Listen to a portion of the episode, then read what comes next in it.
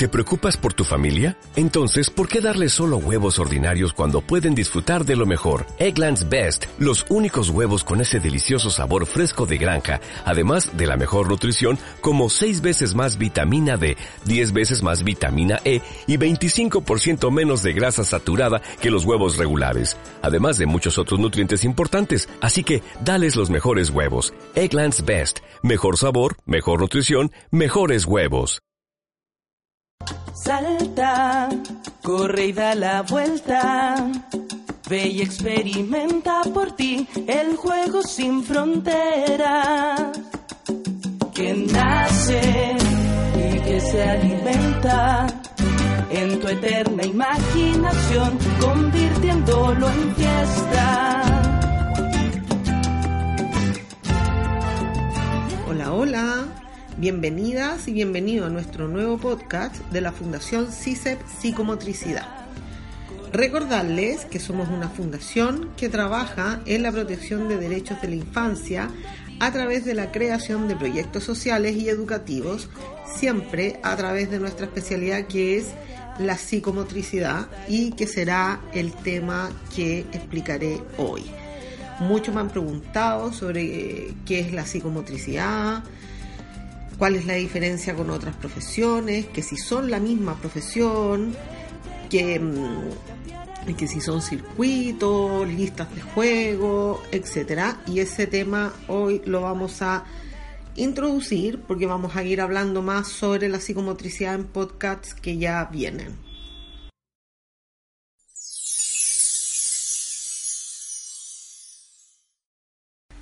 Soy Marcela Hernández lechuga y me especialicé en psicomotricidad hace ya 25 años en la Universidad de Barcelona. ¿Cómo nació esto de la psicomotricidad? Fue en, en mi carrera de pregrado, cuando estudiaba educación física en el físico de la UNCE, que escuché la palabra psicomotricidad y me atrajo, sobre todo porque lo enfocaban hacia niñas y niños, sobre todo a la infancia, y, que era importantísima para el desarrollo. Cuando yo preguntaba qué es lo que era la psicomotricidad, nunca ninguna profesora ni ningún profesor supo resolver bien esta duda. Entonces fue que yo decidí empezar a tomar cursos que al final eran tiempo perdido porque me hacían actividades, juegos dirigidos que yo consideraba que ya lo tenía en la carrera en diferentes ramos de educación física. Entonces yo dije, ¿para qué me hablan de psicomotricidad y por qué no me hablan de educación física directamente? Entonces en esa época, sin que existiera eh, ninguna red social, ni internet, ni página web, nada de esto que ahora facilita y acerca mucho, decidí irme a estudiar a, a Barcelona eh, en la Universidad de Barcelona, estudié con, con mi formadora, que fue Montserrat Costa, y con eh, grandes amigas que seguimos juntas hasta el día de hoy.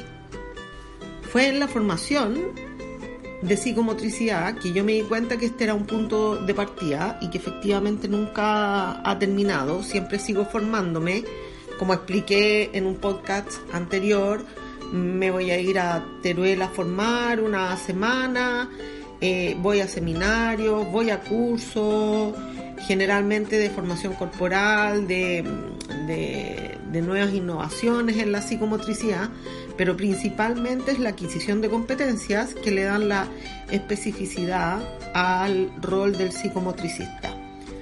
La formación que yo tomé tiene tres ejes que son los que proponen todas y todos los psicomotricistas que, han publicado científicamente, que son en relación a la teoría, a la formación corporal y a la práctica psicomotriz, que me permite gestionar proyectos de psicomotricidad acompañando el desarrollo infantil de manera de promover el bienestar pleno de cada niña y niño esto no es fácil ir explicándolo porque yo tenía una fantasía de la psicomotricidad cuando me formé, que es la que muchos tienen, que es jugar, eh, circuitos, trabajar el equilibrio, etcétera, y darse cuenta que no es así es un trabajo personal que hay que tenerlo constantemente y sostenerlo durante mucho tiempo.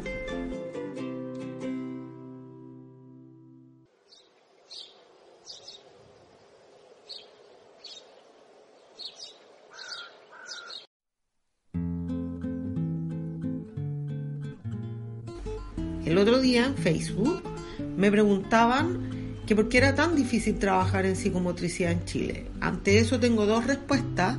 Una, no es tan difícil, de hecho hay muchos y muchas que se han especializado en psicomotricidad y que están trabajando, son al menos 400 personas.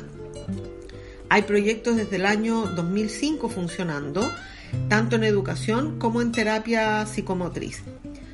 Pero es difícil porque hay que tocar muchas puertas y hay que estar convenciendo todo el tiempo y explicando todo el tiempo lo que es la psicomotricidad y cuál es el rol de psicomotricista. Explicar que la psicomotricidad no es educación física, no es kinesiología, no es terapia ocupacional, que la psicomotricidad la gestiona un especialista o una especialista con competencias que acompañan el desarrollo y que además deben trabajar en equipo con otras profesiones. Esto no es fácil eh, y es lo más difícil. El, el Estado chileno sabe de esto, pero no ha sido capaz de reconocer que la figura del psicomotricista falta. Tampoco es fácil en el sentido que no hay muchas formaciones y tampoco todas cumplen con los tres ejes específicos de formación.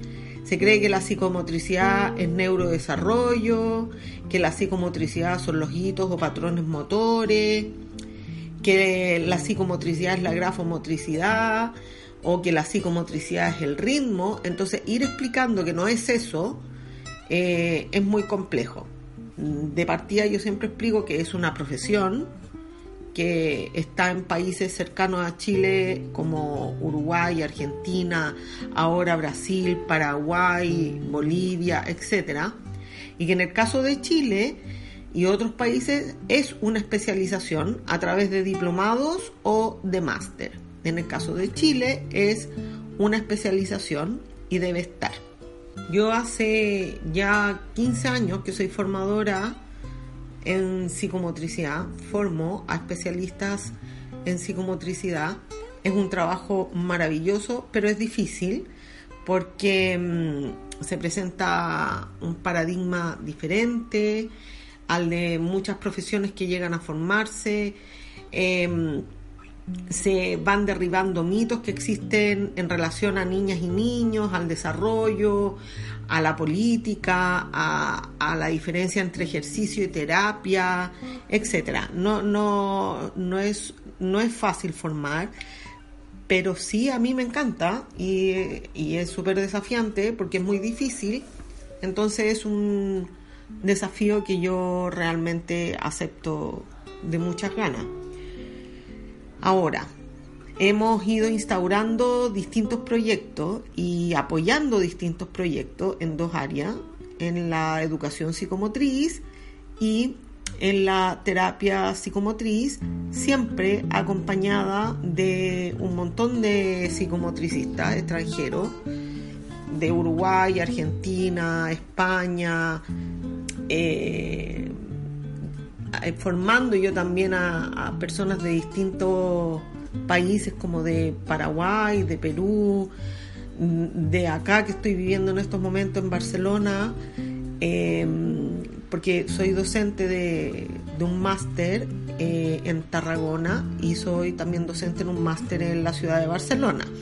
Entonces siempre he estado formando y trabajando en el área educativa y en el área terapéutica que en, otros podcasts posteriores, más posteriores todavía, como en, unos cuatro o cinco más, voy a hablar de lo que es la educación psicomotriz y voy a hablar de lo que hacemos en la terapia psicomotriz, siempre basada en, el, en, en Bernard Couturier, por un lado, en todo lo que he aprendido de los franceses, en fin, ahí voy a ir tratando de transmitir todo.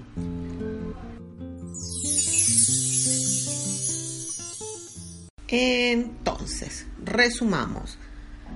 La psicomotricidad no es educación física, no es terapia ocupacional, no es kinesiología, no es circuitos, ni dibujos, ni mandalas, ni nada de eso. Es una profesión donde a través de tres ejes te forman y tú vas adquiriendo competencias específicas del psicomotricista que te permiten tener un rol que acompaña el desarrollo infantil, tanto en lo preventivo como en lo terapéutico, y que además eh, te permite tener un rol social porque finalmente la psicomotricidad garantiza derechos infantiles.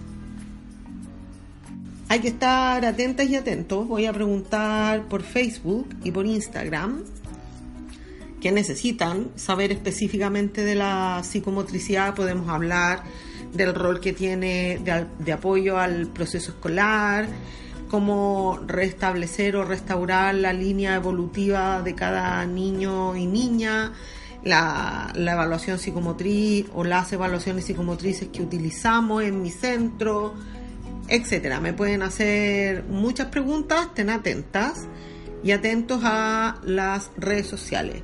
Recuerden que tenemos tres redes sociales donde pueden preguntar. Una es eh, Fundación CISEP en Instagram, también está Fundación CISEP para la psicomotricidad en Facebook.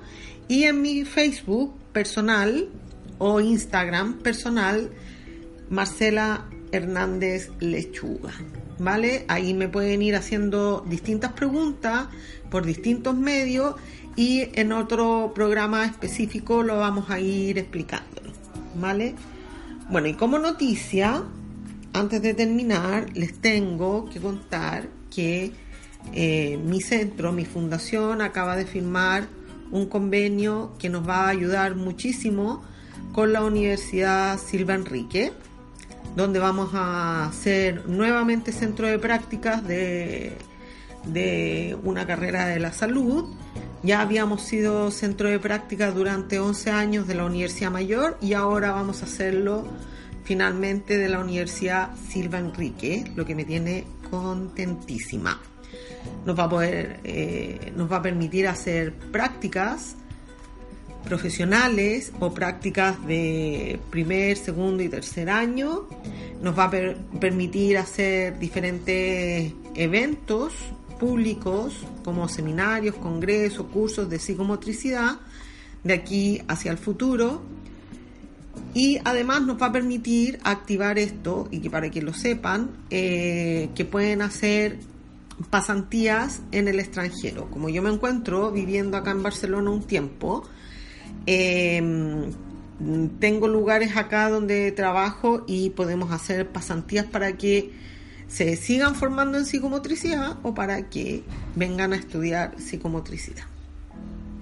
Entonces nos despedimos hasta un próximo programa donde vamos a estar hablando otro tema relacionado con el desarrollo infantil un beso y recuerden que deben acompañar al desarrollo infantil, no invadirlo, acompañarlo, respetarlo y escucharlo, que es lo que ellas y ellos necesitan para un bienestar pleno.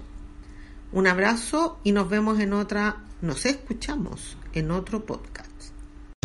Here's a little known fact. Almost half of all waste generated in Montgomery County comes from businesses, organizations, and government facilities. Reducing the amount of waste in your workplace will have a positive impact on our environment. It can also save you money on your disposal costs. Reducing waste and recycling at your business is easy to do and is the law in Montgomery County. Make it your business to recycle right. Learn more at montgomerycountymd.gov slash recycle right or call 311.